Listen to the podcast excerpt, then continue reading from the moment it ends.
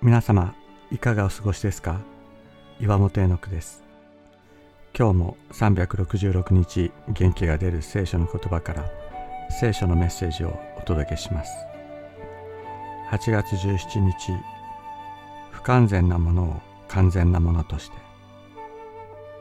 イスラエルの父祖アブラムはあなたを祝福するという神の声を聞いて住み慣れた土地と家族を離れ神の示す地にやってきました。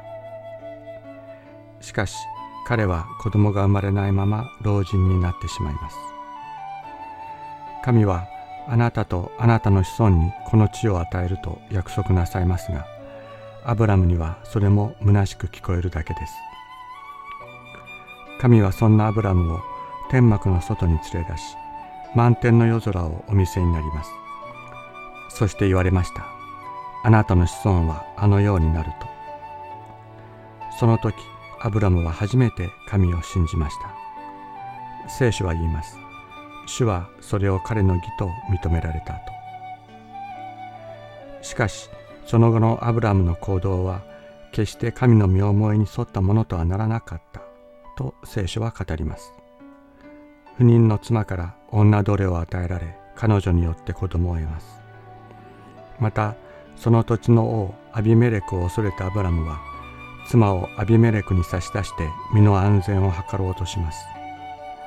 アブラムのこれらの行動は家を守るという観点から熟慮して行われたものでしたがアブラムとその妻さらに子供を与えるという神の身思いからは大きくずれたものであったのです。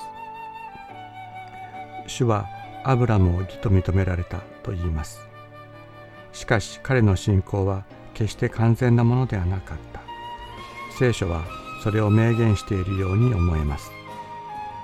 神の真実に触れられた時アブラムの中に死んでいた真実がそれに応えた。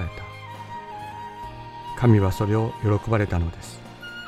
そして不完全なものを完全なものとして受け止めてくださった。これが神の救いなのです。私たちも同様ではないでしょうか。義と認められるような完全な信仰は誰も持っていません。ただ神の真実に触れられ私たちの中で死んでいた真実がその呼びかけに応えた。神はそれを良しとしてくださったのです。完全なものとして喜んでくださったのです。呼びかけてくださった方喜んでくださった方この方に全てがあります。主はアブラムを外に連れ出して言われた。天を見上げて星を数えることができるなら数えてみなさい。そして言われた。あなたの子孫はこのようになる。アブラムは主を信じた。主はそれを彼の義と認められた。創世紀15章5から6節